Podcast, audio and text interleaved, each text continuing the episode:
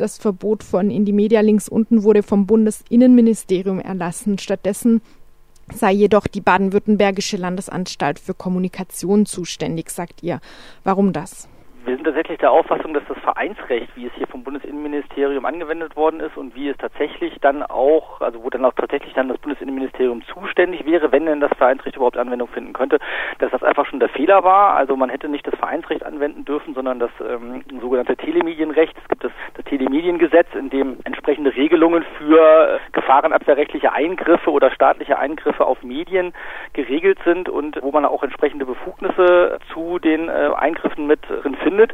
Und genau dafür sind dann wiederum Landesmedienanstalten zuständig und das wäre dann äh, die gerade genannte Anstalt für Kommunikation in, in Baden-Württemberg und eben nicht das Bundesinnenministerium, was dafür äh, keinerlei äh, Befugnisse hat in dem Bereich. Insofern also an der Stelle in unseren Augen schon eine Kompetenzüberschreitung. Jedenfalls dahingehend, dass man gegen ein Nachrichtenportal, was ausschließlich im Internet tätig ist und Informationen verbreitet, halt eben nicht vereinsrechtlich vorgehen sollte, sondern halt ausschließlich telemedienrechtlich. Also dieses ausschließlich fände ich nochmal wichtig, wenn ein telemedienrechtlicher Zugang vorgesehen wäre, würde das einen vereinsrechtlichen Zugang zu der Frage ausschließen, automatisch rechtlich? Nein, nein, also wir sagen jetzt nicht, dass nicht jemand, der eine Internetseite betreibt, von vornherein nicht auch als Verein irgendwie tätig sein kann. Der Vereinsbegriff im Sinne des Grundrechtsschutzes ist natürlich sehr weit und da kann eigentlich jede Person, die mit anderen Personen als mit natürlichen Personen eine Vereinigung gründet, die auf einen längeren und gemeinsamen Zusammenschluss mit einem gemeinsamen Zweck gerichtet ist, eine solche Vereinigung bilden und eine solche Vereinigung kann entsprechend auch verboten werden. Das betrifft natürlich auch Vereinigungen, die Internetseiten betreiben. Das ist überhaupt keine Frage. Aber wir sagen hier, dass es hier eben gerade nicht um einen Verein ging, ging, der dort verboten worden ist, sondern dass es vorrangig um ein Nachrichtenportal ging, äh, was äh, sozusagen abgeschaltet werden sollte. Und dafür gibt es halt nun mal ein spezielleres Gesetz. Und im, Verwaltungsrecht gilt der Grundsatz, dass das speziellere Gesetz dem allgemeineren Gesetz vorgeht. Und es gibt eben dieses Telemediengesetz, was sehr konkret und äh, die Pressefreiheit auch sehr würdigend und achtend Regelungen vorsieht, wie gegen Telemedien vorgegangen werden kann, wenn man denn der, Auffassung ist, dass die Telemedien gegen Strafgesetze verstoßen oder verfassungsfeindliche Inhalte äh, publizieren. Und dadurch, dass es eben dieses speziellere Gesetz gibt und es hier vorrangig gegen ein Nachrichtenportal geht, hätte man das Telemediengesetz anwenden müssen und eben gerade nicht das Vereinsgesetz. Du sprichst von einem Nachrichtenportal und auch von Pressefreiheit. Genau das ist aber ja auch immer wieder ideologisch umkämpft sozusagen. Neulich zum Beispiel hat sich ein grüner Gemeinderat am Rande einer Freiburger Sitzung lauthals gewundert, dass Radio Dreieckland gleich mit drei Personen auf der Pressebank saß und er sprach dann von der sogenannten Presse. Erst recht ergeht es ja in die Media so. Greift das Telemediengesetz auch dann, wenn umstritten ist, inwieweit es sich bei einer solchen Plattform überhaupt um ein journalistisches Organ handelt? Naja, also ich würde mal sagen, dass derjenige, der sagt, Radio Dreieckland keine Presse sei, erstmal einen, Nachhilfekurs im Rahmen von Grundrechtsausübung braucht. Selbstverständlich ist das Presse, äh, Rundfunk ist Presse, äh, Printmedien sind Presse, auch Online-Medien sind selbstverständlich Presse und der Pressebegriff ist sehr weit. Ich sage jetzt gar nicht, dass ein Nachrichtenportal wie links unten in die media.org sozusagen in Anführungsstrichen journalistisch tätig ist. Also da, wo man jetzt sagen kann, dass Berufsjournalistinnen und Journalisten eigene Inhalte produzieren und sozusagen die Presse sich dadurch wiederfindet, dass sie halt irgendwie entsprechend eigene Inhalte publiziert, sondern Pressefreiheit schützt natürlich auch diejenigen, die, hier kommt ein besonderer Begriff zum Tragen, die als sogenannte Host-Provider Speicherplatz oder Technik zur Verfügung stellen, um dann wiederum eine Meinungsgrundgabe, Meinungsvervielfältigung zu ermöglichen. Und eben solche Host-Provider stehen eben halt auch unter dem äh, Schutz der Pressefreiheit und sind äh, dementsprechend auch nur sehr begrenzt von staatlicher Seite reglementierbar. Das ist halt nun mal auch im Telemediengesetz genau und exakt geregelt, dass man eben bei Host-Providern auch nach einem abgestuften Verfahren vorgehen kann, was halt Sperrungen angeht, einzelner Inhalte, wo man halt entsprechende Verfügungen erlässt und sowas. Es gibt dann ein umfangreiches Instrumentarium, was man hätte hier benutzen müssen. Aber in meinen Augen unstreitig, also ich habe jedenfalls noch keine andere Meinung gehört, zumindest rechtswissenschaftlich ernstzunehmende Meinung, gibt es keine, die ich kenne, die sagt, dass ein Portal, was Informationen auch von anderen publiziert und veröffentlicht. Zum Vereinsrecht noch, es wäre also richtig gewesen, das Telemediengesetz anzuwenden und die Landesanstalt für Kommunikation wäre zuständig gewesen, aber selbst wenn man annimmt, dass das Bundesinnenministerium ein Recht gehabt hätte, mit dem Vereinsrecht gegen Indie Media vorzugehen. War das Vorgehen dennoch falsch, argumentiert ihr? Warum? Ja, also wir schreiben ja in der Tat auf 150 Seiten wütend gegen diese Verbotsverfügung an, weil wir der Auffassung sind, dass sie halt eben nicht nur im Rahmen dieser Frage, inwieweit das Telemediengesetz Anwendung finden hätte müssen, statt äh, des Vereinsgesetzes rechtswidrig war, sondern selbst dann, wenn man das Vereinsgesetz angewendet wissen will oder der Meinung ist, dass das angewendet werden könnte, selbst dann äh, sind wir der Auffassung, dass diese Verbotsverfügung in dieser Form niemals hätte so ergehen dürfen. Das hat diverse Gründe. Es gibt einerseits das Problem, dass die Betroffenen hier dieser äh, Maßnahme, die vermeintlichen Betreiber hinsichtlich dieser Maßnahme nicht angehört worden sind.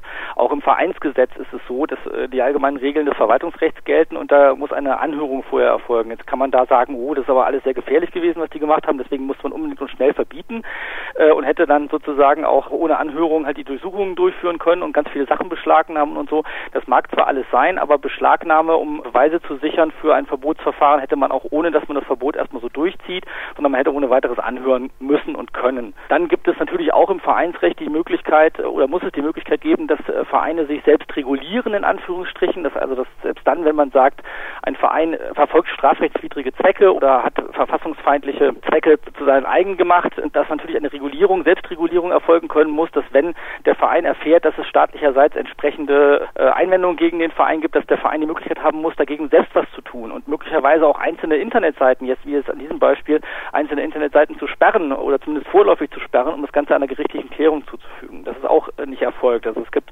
sozusagen einfach, es gab keine Möglichkeit in irgendeiner Weise da jetzt selbstregulierend tätig zu sein. Das halten wir auch für rechtswidrig. Dann ähm, haben wir noch als weitere Probleme, dass wir eine völlig unvollständige Akte haben. Also wir können nicht mal das Verbotsverfahren als solche im Rahmen eines Verwaltungsverfahrens nachvollziehen. Wir wissen gar nicht, was der Ursprung dieses Verfahrens ist, warum wer auf den Gedanken gekommen ist, das zu machen, dieses Verbotsverfahren durchzuführen. Darüber gibt es im Augenblick gerade in der Verwaltungsakte, die dem Bundesverwaltungsgericht vorgelegt äh, worden ist, überhaupt keine Anhaltspunkte.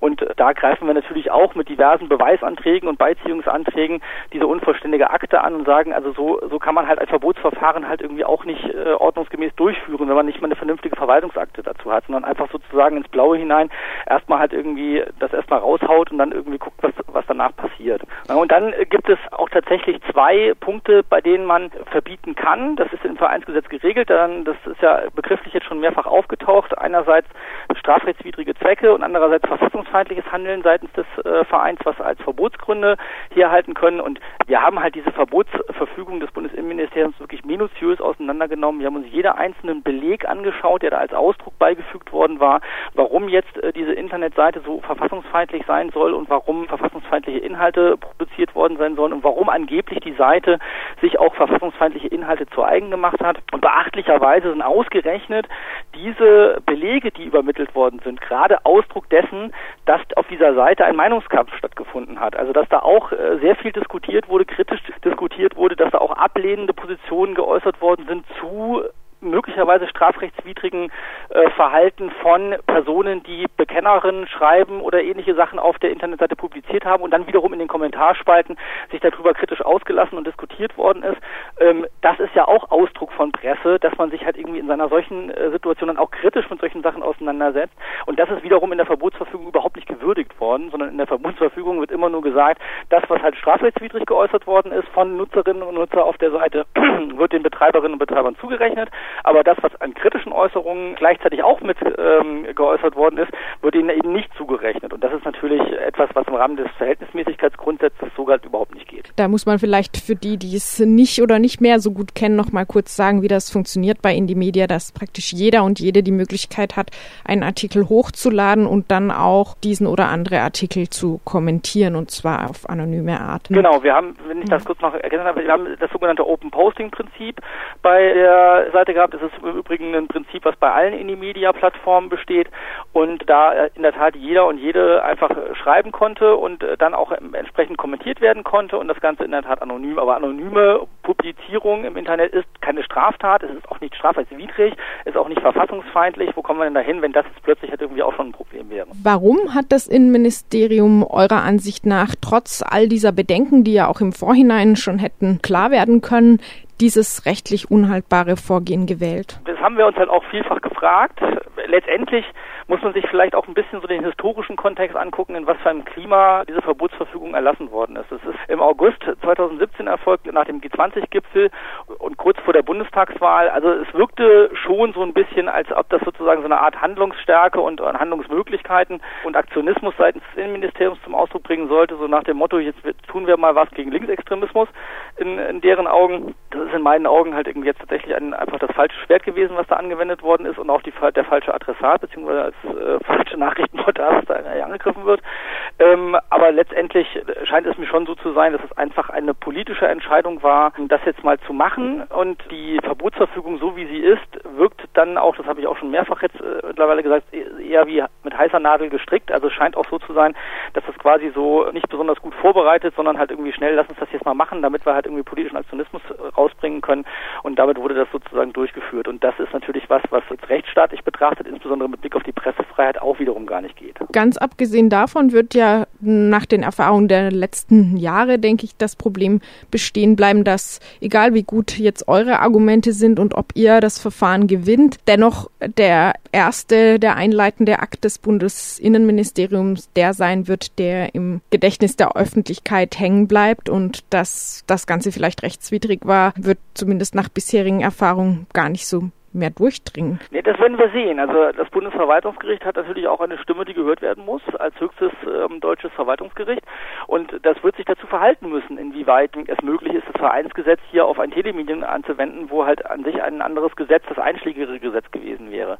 Sowohl historisch betrachtet auch, äh, als auch von der, wie gesagt, spezielleren Regelung. Und wenn das Bundesverwaltungsgericht dann wiederum feststellt, dass diese Art von Eingriff so nicht ging und diese Verbotsverfügung in dieser Art und Weise aufhebt, wird das Bundesinnenministerium sich in der Folge dreimal überlegen, ob es einen derartigen Imageverlust nochmal machen würde. Also insofern sehen wir das jetzt natürlich auch als eine Art Vorfeldverteidigung für mögliche weitere Angriffe auf die Presse, auf möglicherweise auf Blogs, auf andere Formen von Social Media Projekten, die äh, möglicherweise Partizipation von wiederum Nutzerinnen und Nutzern mit beinhalten, auch in Form von anonymer Möglichkeit von Publikation. Also da wird ja gerade auch für die Zukunft möglicherweise in diesem Verfahren eine Weiche gestellt, inwieweit man da der Pressefreiheit im Internet da auch noch Genüge tun kann.